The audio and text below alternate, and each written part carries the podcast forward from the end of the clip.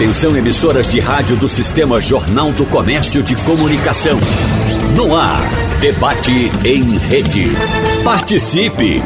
Rádio Jornal na internet. www.radiojornal.com.br Pronto, minha gente, vamos partir para o debate. Vamos falar de UTIs públicas do Estado. Temos aqui um time de qualidade para debater com a gente. Doutor Tadeu Calheiros, que é diretor do Sindicato dos Médicos de Pernambuco, é também pediatra oncológico, não é isso? Nós temos a doutora Helena Capella, promotora de justiça e defensora de saúde aqui da capital.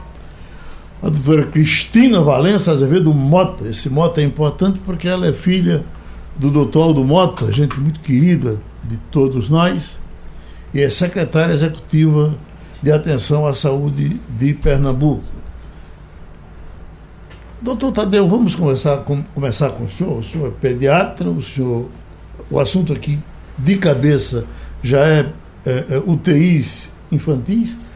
É verdade que as dificuldades são muito grandes hoje nesse setor? Bom dia, Geraldo. Bom dia, Cristina. Bom dia, doutora Helena Capela. Bom dia a todos que nos ouvem. É sim, Geraldo. Infelizmente é verdade, a gente sabe, é, é de conhecimento público a dificuldade que temos de leito mesmo com todo o esforço e tanta gente competente, como você bem citou no início do, dessa, dessa entrevista, ah, temos bastante dificuldades que precisamos tentar superá-las, está se trabalhando para isso, mas em determinadas épocas do ano essa dificuldade se apresenta é, em maior número.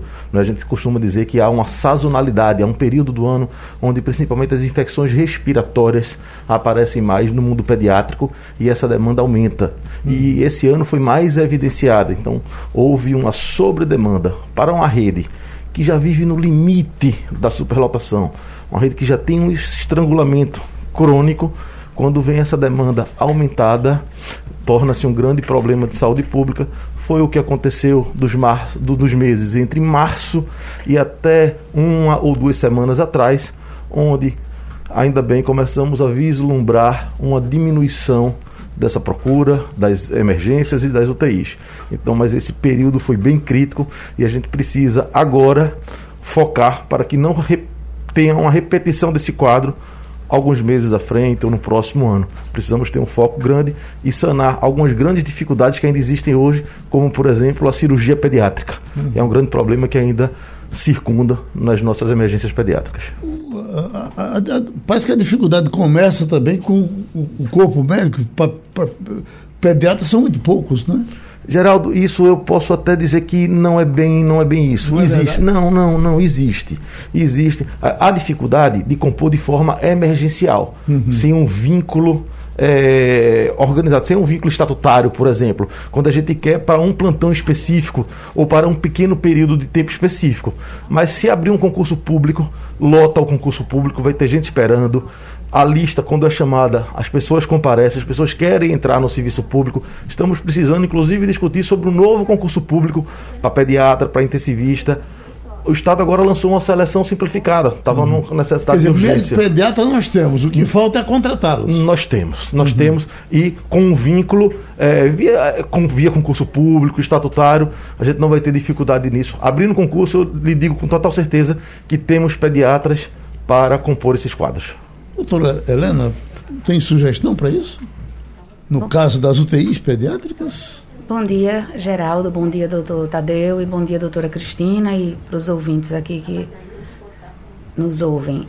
É, houve uma audiência no mês passado, em junho, na promotoria, e foi afirmado pelo secretário estadual de saúde, com a, toda a equipe que lá se encontrava, que a grande dificuldade era de médicos, de pediatras intensivistas. Porque, como o doutor Tadeu falou, tem esse período da sazonalidade em que o aumento por leitos, solicitações por leitos de UTI pediátrica é, chega em patamares absurdos. Esse mês de maio foram 100 solicitações por leitos de UTI pediátrica.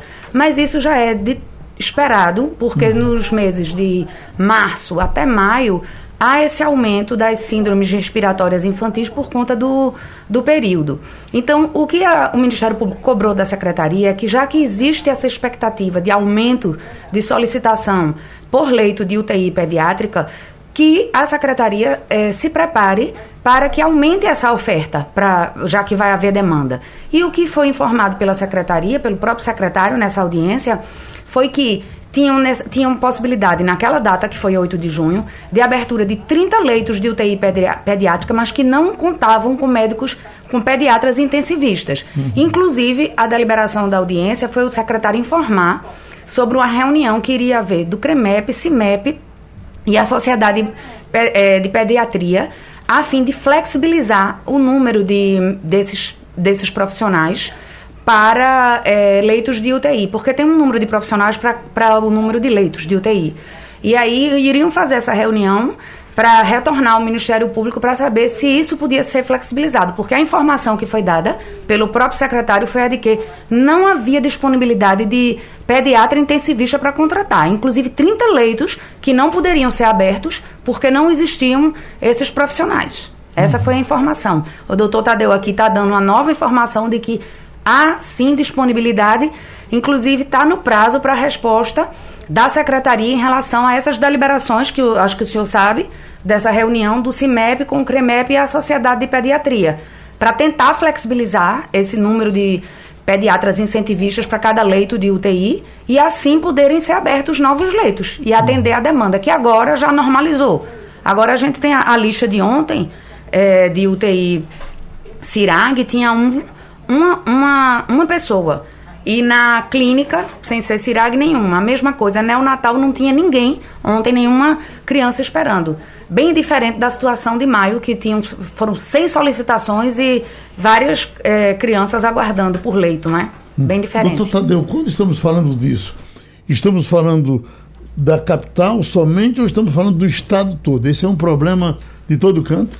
É um problema do estado inteiro e uhum. que fica mais evidente na capital, porque Sim. acaba vindo pacientes de todo o interior para a capital. E uhum. aí sobrecarrega os nossos serviços. A gente há uma, uma falta de uma descentralização é, para o interior do estado, isso a gente sabe. É importante dizer, Geraldo, para não parecer aqui que a gente vem num tom apenas crítico, que nós temos sim todos esses espaços e esses fóruns com a Secretaria de Saúde, junto a Cristina Mota, a gente tem trabalhado. Eu trabalho numa UTI pediátrica do Estado, então a gente sabe o esforço que foi feito para tentar abrir novos leitos, contactado para tentar a abertura de leitos. A gente sabe a dificuldade doutora Helena. Mas é como eu disse, é uma dificuldade, Geraldo, é para você fazer via plantão extra, via seleção simplificada, porque não é um vínculo perene. Mesmo assim, nessa última seleção simplificada, houveram aproximadamente uns 10 intensivistas pediatras que se candidataram a essas vagas, mas abrindo concurso a gente preenche. Isso aí eu não tenho, eu não tenho muita dúvida disso. E tem um certo receio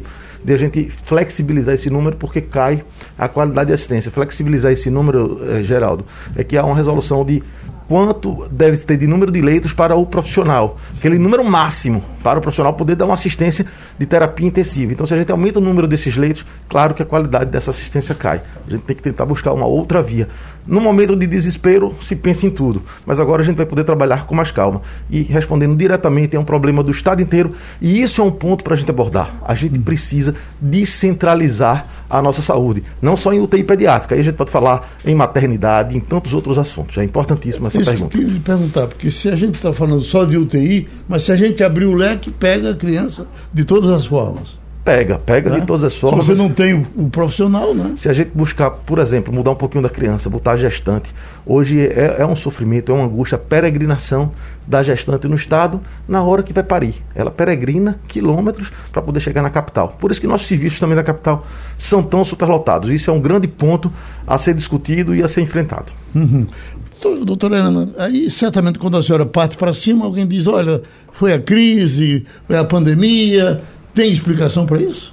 Não. Na realidade, a gente sabe sim que a pandemia veio a piorar essa uhum. situação de sazonalidade, então as síndromes respiratórias que tinham nesse período um aumento, ficou realmente a situação pior por conta da pandemia, inclusive teve a epidemia, não é de gripe, isso é, dificultou também, mas claro que esse, esse é um cenário epidemiológico que se sabe que vai é, enfrentar e que o Estado precisa se preparar para dar assistência a essas, essas crianças. Realmente ficou prejudicada a assistência nesses meses de abril e maio. Foi por isso que foi pensada nessa flexibilização, porque é, foi, houve a comprovação de que não conseguiam abrir os leitos por falta de intensivista, e essa reunião seria em, em caráter de emergência.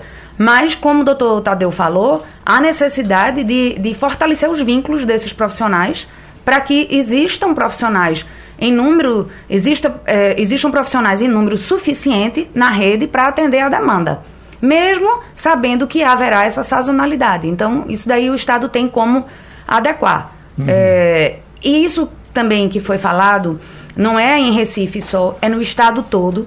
É, nós temos um inquérito civil que trata desse redesenho da rede materno-infantil, porque é, Recife é muito sobrecarregada com é, gestantes de outros municípios, porque a assistência materno-infantil deve ser prestada pelos municípios. O que é que acontece? Existem vários municípios em Pernambuco, municípios de grande porte, que não cuidam das suas gestantes. Uhum. E aí essas gestantes vêm para Recife, há uma situação de superlotação, que o inquérito trata disso, no Hospital da Mulher, no Barão de Lucena, no Agamenon Magalhães, e quando vai se analisar o perfil daquelas gestantes, são de outras cidades.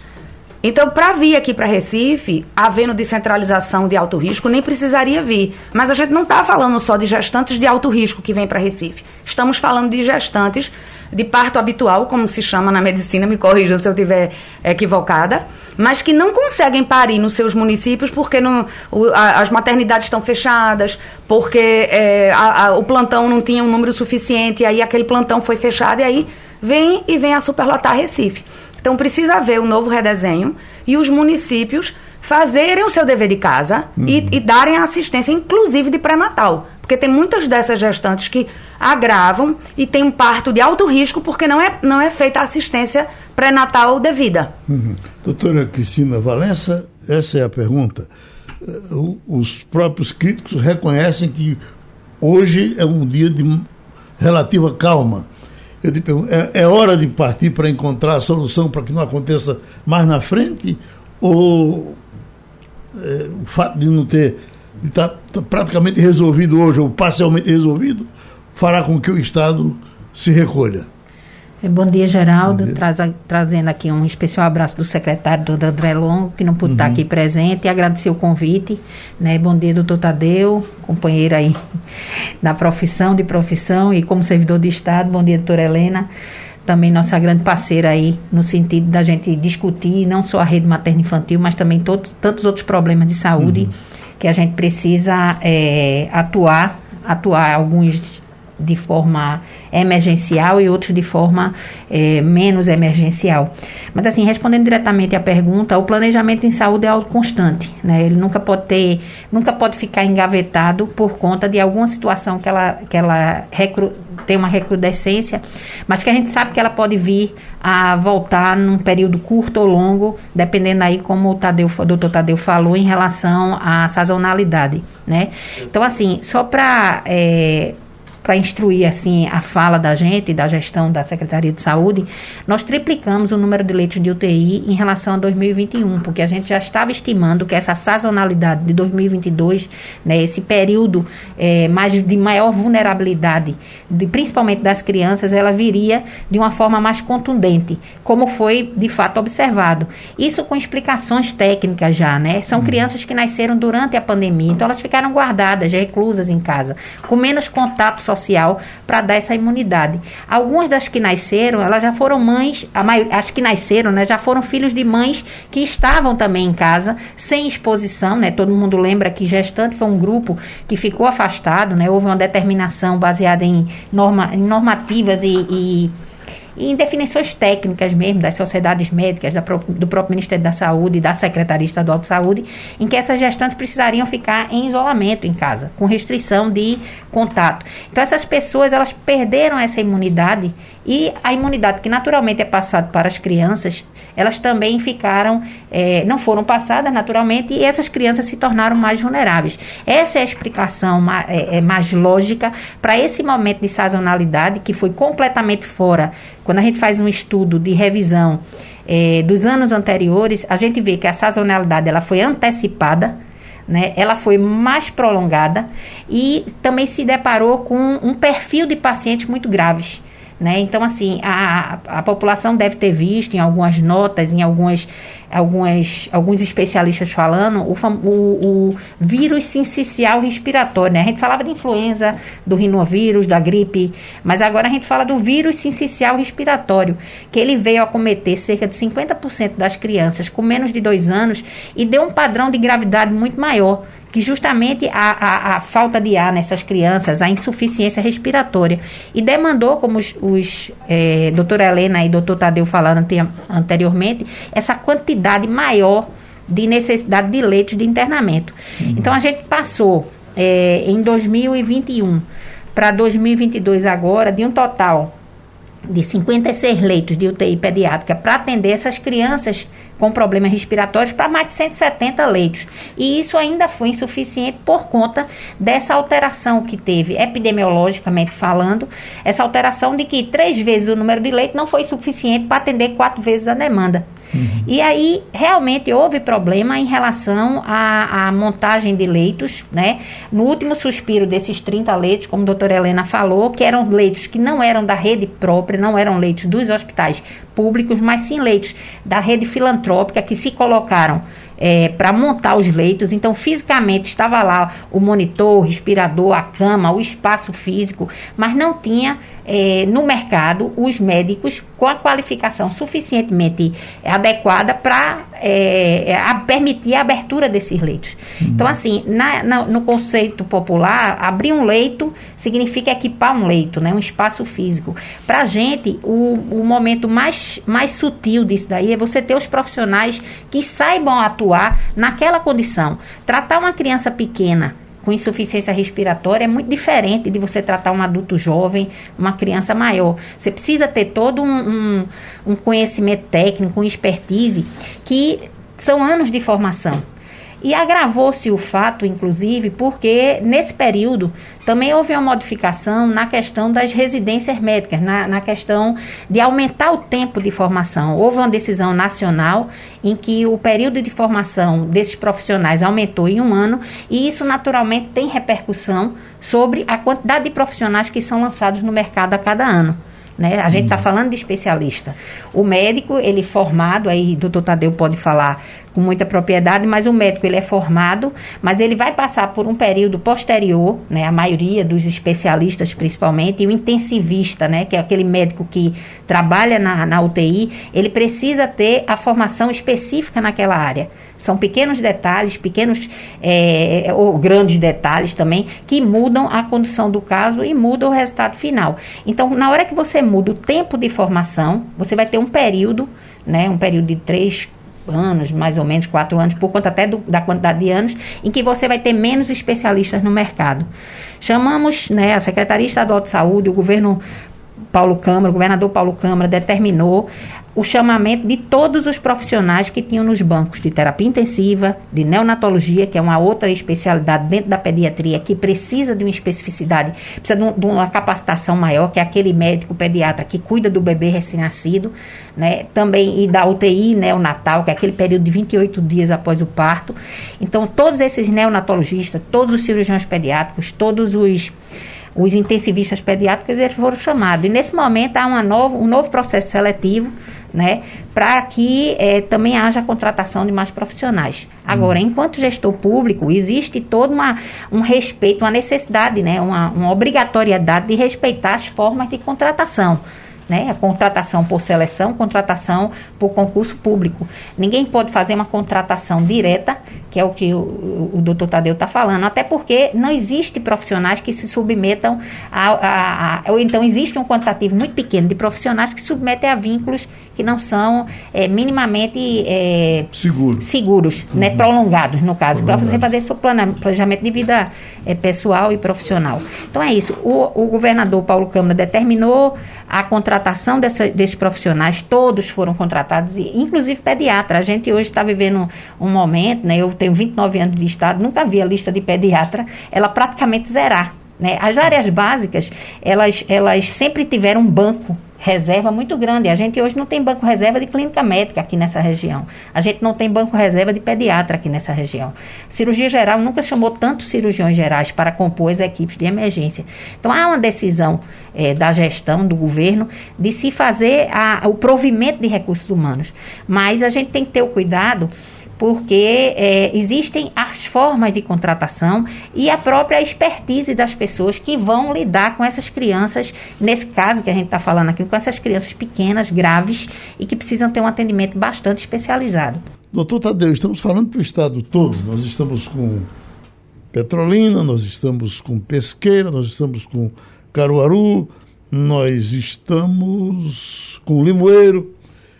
É, é, que retrato o senhor tem do, do resto? Do, por exemplo, Caruaru hoje é uma situação mais tranquila, a partir de mestre Vitalino e outros investimentos? Não, Geraldo, nós não, não temos situação tranquila em nenhum hospital da rede pública do Estado.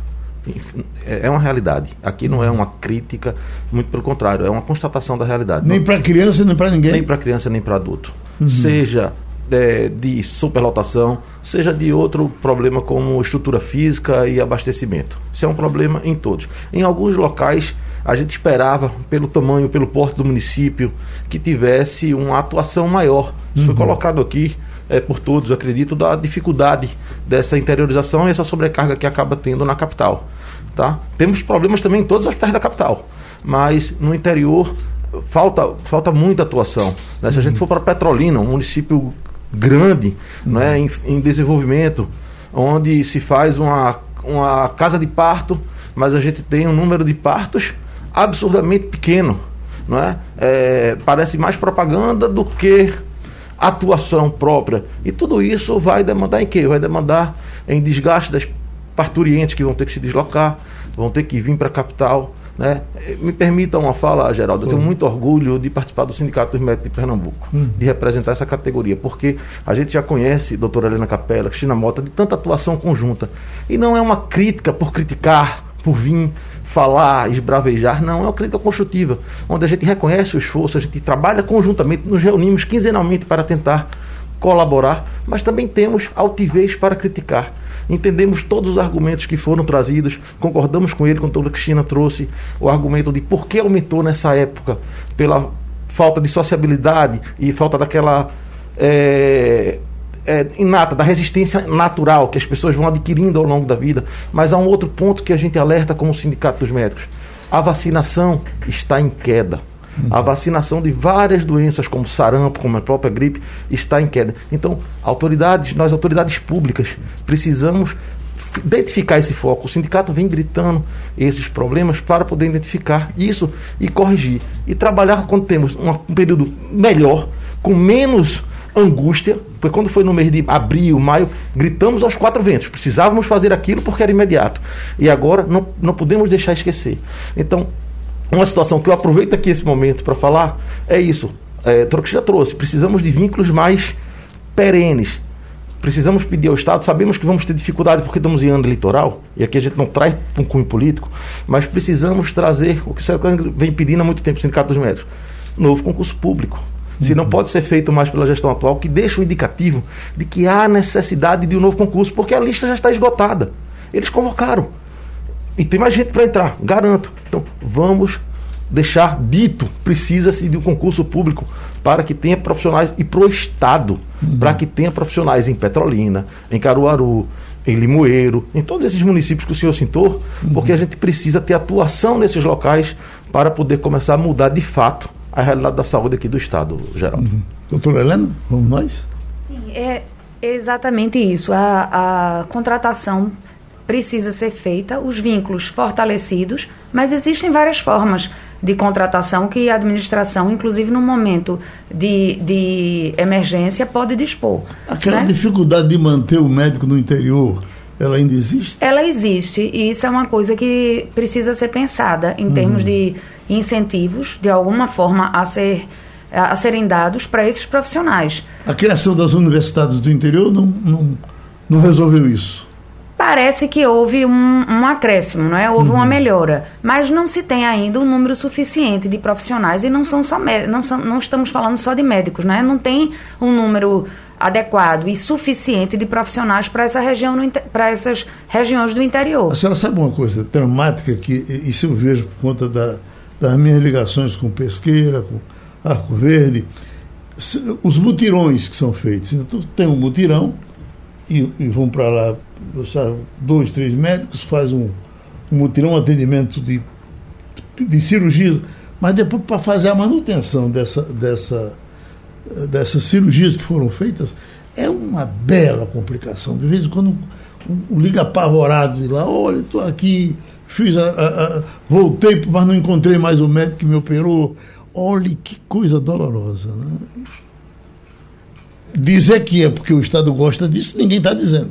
Mas dizer que isso faz a gente sofrer muito, faz e é preciso buscar solução. Né? É preciso buscar solução. A gente recebe uma demanda também muito grande na promotoria. A senhora deve viver no inferno. Por conta de, de pessoas aguardando listas de, de cirurgias eletivas. Doutora Cristina é, participa de, de várias audiências. Esse problema foi bem agravado pela pandemia, por conta das interrupções e suspensões de procedimentos eletivos.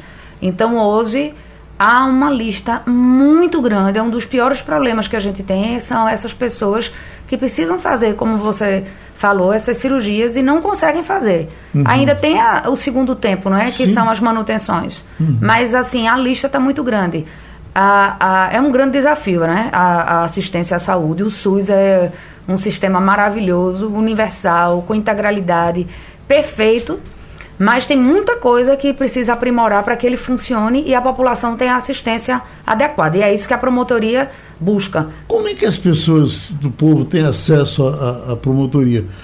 Tem um telefone, alguma coisa que, que os reclamadores possam lhe procurar? Sim, tem. São três números de zap. Uhum. que funciona telefone e denúncias por zap também, que, que o cidadão pode fazer. Tem presencial, né? Nós funcionamos todos os dias aqui na Visconde de Suassuna, das uhum. 12 às 18 horas, então tem um atendimento presencial.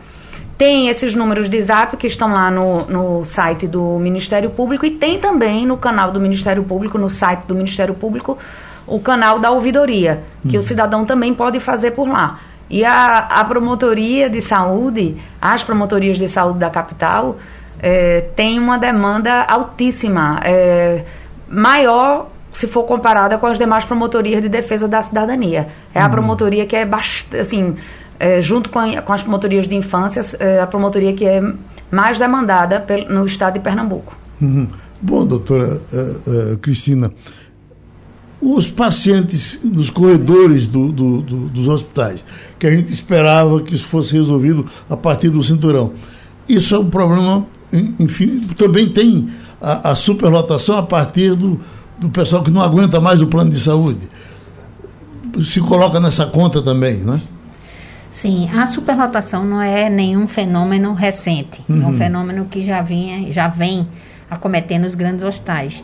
Agora, é importante que nesse assunto a gente fale de prevenção, promoção de saúde, atividades relacionadas ao acompanhamento de, desses pacientes na atenção primária, com seu médico de saúde da família, com sua equipe multidisciplinar, com o fornecimento de medicações do, da farmácia básica para esses pacientes, essas pessoas que estão envelhecendo. A gente tem essa carga do trauma que é o esperado que se vá para as emergências. A gente tem uma carga de doenças agudas, que é o esperado que vai para a emergência, mas essa carga de doenças crônicas, né, crônicas que agudizam por algum motivo em relação a, ao acompanhamento deficiente ou ao não acompanhamento e a própria, o próprio envelhecimento da população. Então, o que é que temos trabalhado? É verdade que fez um, fizemos um grande planejamento em 2019 em relação não só ao cinturão, mas em relação mesmo a, ao papel dos hospitais regionais, né, os hospitais que estão fora da região metropolitana. Eles precisam ser maiores e mais resolutivos. Eles precisam ter algumas especialidades de apoio, como cirurgia vascular, como neurologia, como, por exemplo, implantação de tomógrafos nesses hospitais para eles serem mais resolutivos. Isso a gente caminhou em, no início da pandemia e voltamos a caminhar nos intervalos da pandemia. Então, a senhora hoje, falou em investimentos em Serra Talhada. Em Serra Talhada. É, Serra uhum. Talhada é um grande exemplo que a gente pode citar aqui, com o Hospital uhum. Eduardo Campos, né, o Hospital do Sertão, o governador Eduardo Campos. Ele foi implantado no primeiro momento, parcial, para atender essa demanda do, do, da Covid, né? Funcionou na estrutura própria, na estrutura de alvenaria, com 84 leitos, mais 100 leitos de, de hospital de campanha, naquele auge de 2020. E agora, entregando uma parte que o governador Paulo Câmara já anunciou, que em 60 dias ele já vai ser, é, vai ser entregue a parte da emergência do hospital, o bloco cirúrgico com cinco salas, uma emergência com mais de 60 leitos, qualificada, com fluxo, em que, se, que a Secretaria de Saúde né, entende, já a deliberação de doutor André longo em relação às especialidades que vão ser implantadas lá, como cirurgia geral, traumatologia, a própria neurologia, o hospital já abre com tomógrafo, já abre com arco cirúrgico, já abre com uma série de equipamentos que vai garantir uma resolutividade. Já abre com emergência pediátrica, já abre com uma UTI pediátrica, com UTI geral. Né? Então, ele vai ser um divisor de águas ali naquela região de Serra Talhada. Uhum. Vai ser suficiente? Nesse primeiro momento, vai se atender a uma demanda. Essa demanda naturalmente aumenta né, com o passado, com o funcionamento do hospital, e a gente vai para uma segunda etapa que também está planejada no próprio hospital. Tocamos aqui em Petrolina, estamos também com a Rádio Jornal Petrolina com a gente. Eu pensava a Petrolina uma situação mais tranquila, não é? Não, Petrolina, é, como o é, doutor Tadeu falou, a gente tem algumas dificuldades porque é um município muito grande uhum. né, e que precisaria ter uma resolutividade maior na saúde. Uma resolutividade maior na competência de um próprio município, né? É uhum. ter assistência à gestante, ter assistência, um, um pré-natal de qualidade, assistência ao parto, ainda que seja uma assistência ao parto ao risco habitual. Né? Nós temos a maternidade do estado é, estadual do Malan, lá em Petrolina, que é uma das maternidades que mais faz parte no estado de Pernambuco. Uhum. E uma quantidade significativa, né, que é a maternidade do município de Petrolina, tem parte de risco habitual ela deveria ter um papel muito do risco, do alto risco lá. A e Mata a, Sul, ela é bem servida? A Mata Sul nós temos o Silvio Magalhães, o Hospital Regional Silvio Magalhães, que tem mais de 140 leitos, é um hospital muito bem estruturado, é um hospital que tem uma demanda de média complexidade, que ele consegue reter bem, leito de UTI adulto, leito de UTI pediátrica, tem uma maternidade que não é de alto risco, mas consegue, por conta das UTIs, ter uma, uma resolutividade maior do que uma maternidade de hospital regional que não tem essa, essa, essa condição de disponibilizar leite de UTI e segura uma demanda significativa. Agora, são 21 municípios que drenam para esse hospital. Então, uhum. assim, é o único hospital para atender as demandas de média complexidade de 21 municípios. Uhum. Então, assim, é estrutura, a, estrutura, a própria estruturação do SUS, ela precisa ser pensada com uma assunção maior de responsabilidades por conta dos outros entes. Pernambuco é um estado que se diferencia no cenário nacional pelo tipo de operação que faz. Então, é, nós somos um estado operacional. Nós somos um estado que detemos a maior rede é, de, de, leitos de internamento. Então, só para se ter uma ideia, 849 leitos de, de pediatria estão operacionais na rede estadual um quantitativo menor na rede contratualizada, mas os leitos estão na rede estadual, contando inclusive com o Oswaldo Cruz, que é um hospital é, da gestão estadual.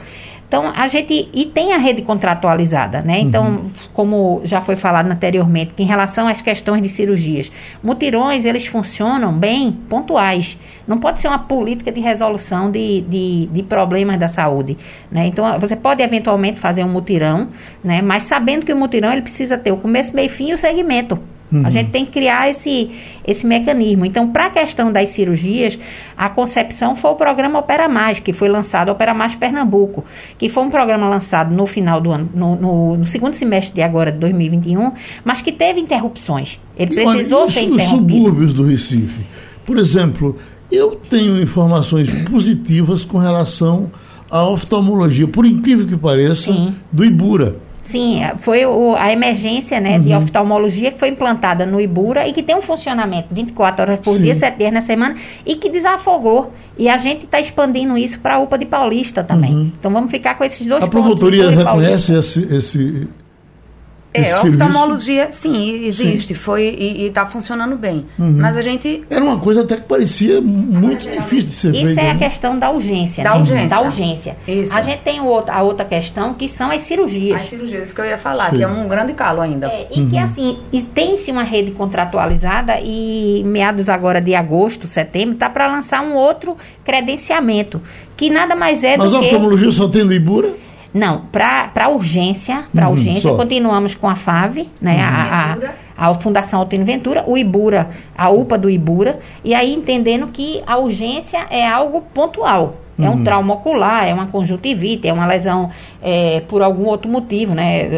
Uma, alguma reação, alguma coisa ocular, que vai se, vai se fazer a consulta e muitas vezes vai ser resolvido ali mesmo, naquela consulta. Né? Uhum. Agora, quando e a, a gente fala... era muito cheia. É, é, da, da, da fundação. Da fundação, era um problema Sim. seríssimo. Foi uma descentralização, uhum. entendendo que é uma especialidade que é muito específica para o generalista que está de plantão numa, numa UPA ou numa policlínica, no SPA, ele dá conta daquele procedimento. Vamos aqui para as perguntas e reclamações que estão chegando pelo painel interativo.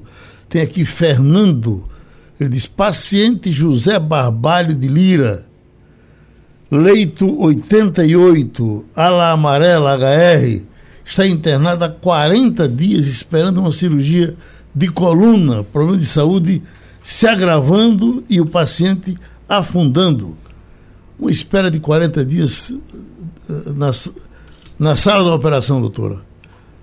É, é um enfrentamento que foi também dificultado por conta da pandemia, ele estava previsto, né? As cirurgias de coluna estavam previstas para serem é, incrementadas significativamente por esse programa Pernambuco Opera Mais, uhum. né? E agora com a retomada, né? A gente vai expandir a cirurgia especificamente a cirurgia de coluna no próprio Hospital da Rede, que é o nosso Pelopo de Silveira, que agora ele vai definir, ele tem um perfil mais definido no sentido de fazer é, procedimentos e atendimentos mais complexos, né? E em poucos dias isso já está já está resolvido, é uma questão só de estruturação de equipamento e material cirúrgico, mas é uma situação que, assim, a gente tem esse olhar e estamos resolvendo, inclusive, a, já abordando de forma definitiva a questão da neurologia. Uhum. Então, assim, o HR, né, como todo mundo sabe, é um hospital de chegada, é um hospital aí que salva vidas ao longo dos seus mais de 50 anos,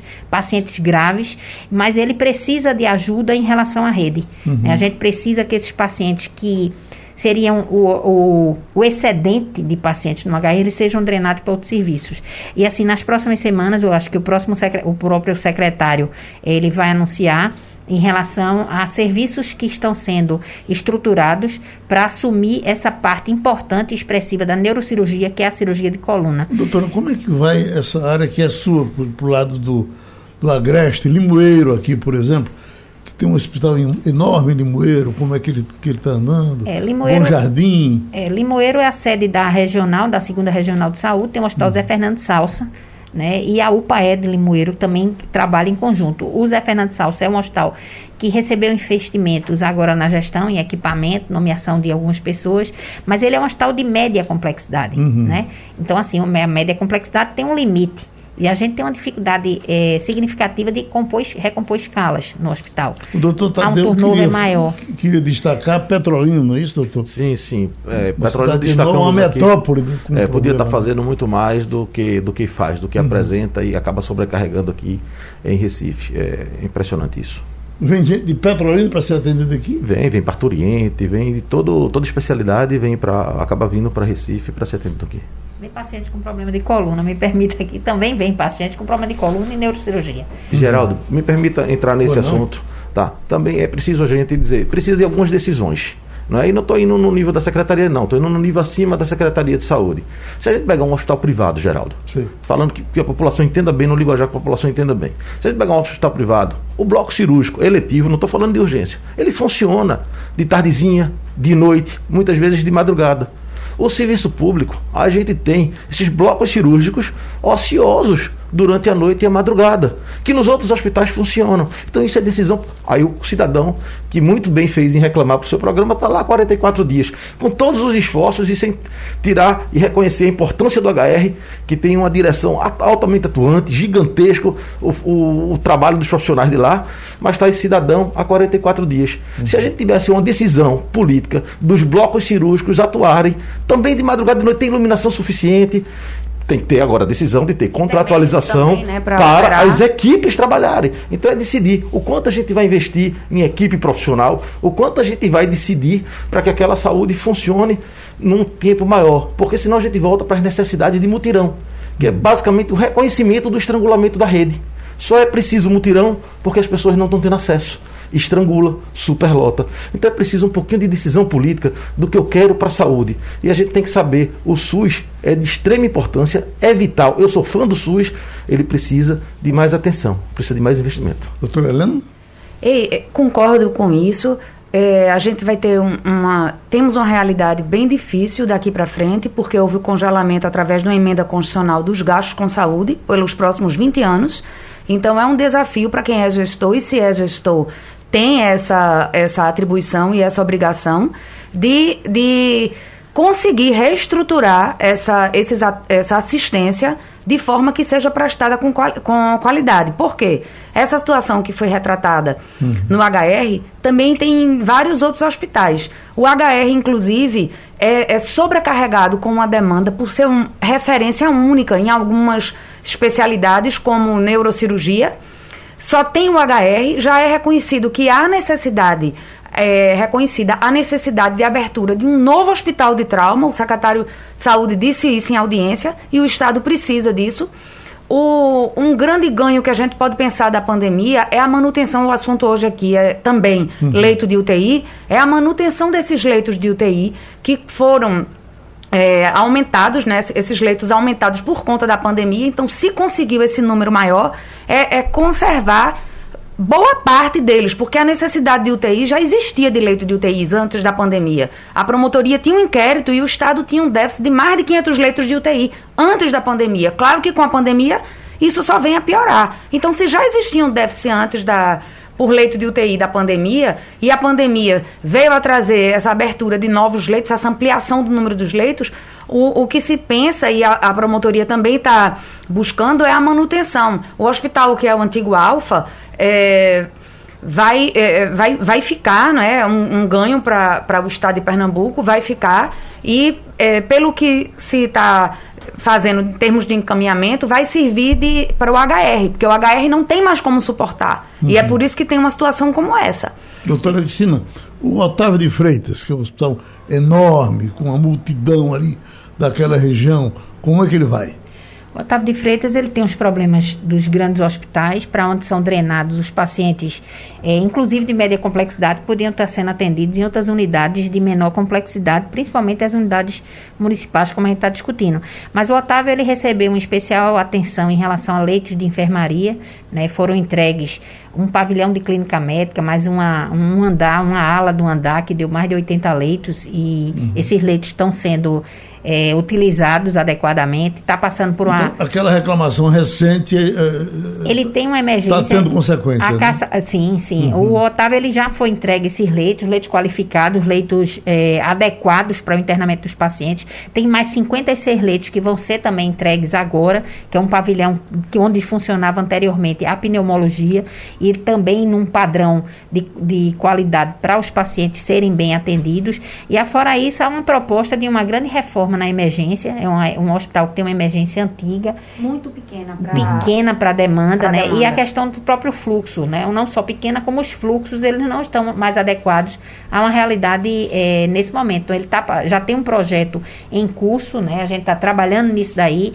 nas estimativas, no, no, na construção dessa nova emergência, que vai deixar o Otávio de Freitas com outra cara para a rede em relação ao que tem. E mais um acréscimo, né? Porque a gente também tem um problema, como foi falado em relação à neurocirurgia, né? E aí me permita só voltar um pouquinho para a neurocirurgia, é a questão do alfa, que a gente não uhum. tratou agora, mas o alfa já está dedicado, né? Prioritariamente para o Hospital da Restauração. São 100 leitos de UTI, 160 leitos de enfermaria. Nesse primeiro momento, ele tinha a condição de fazer o atendimento clínico, não cirúrgico.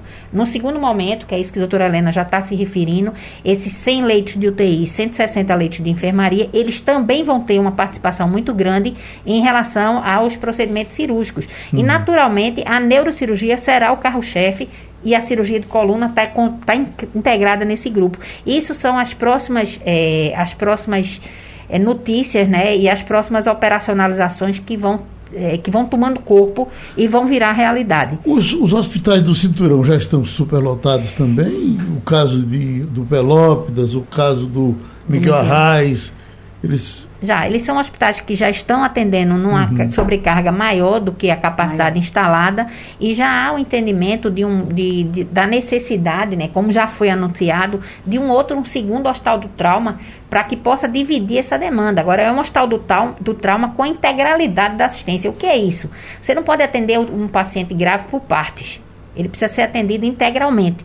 É um trauma da cabeça que vem associado com o tórax, ele tem que ser atendido é, integral. É um trauma da cabeça associado com uma lesão ocular, com a questão de fratura de face. Então, é essa construção né, de, de, planejamento em saúde para os próximos meses e os próximos anos. Uhum. Não, é uma, não é uma questão de operacionalização em pouco tempo, porque para além de construir, se tem que garantir o funcionamento perene. Doutor Tadeu, fecha o nosso debate. Primeiro eu queria agradecer esse debate, obrigado. eu sou fã do seu programa, Geraldo. Eu só tenho que declarar isso e é, debater com esses profissionais é sempre muito bom. Só queria ter ouvido o legado que a secretaria deixar aqui em relação ao concurso público, para a gente buscar esse assunto de aumentar os servidores dentro do serviço e volta a dizer, né, o sindicato sempre briga se investir mais no nosso servidor. A gente precisa olhar a qualidade dos serviços do ponto de vista estrutural, físico, de abastecimento. É sempre importante isso engrandece a rede. Obrigado, Geraldo. Muito obrigado. Sugestão ou comentário sobre o programa que você acaba de ouvir, envie para o nosso WhatsApp 99147 8520.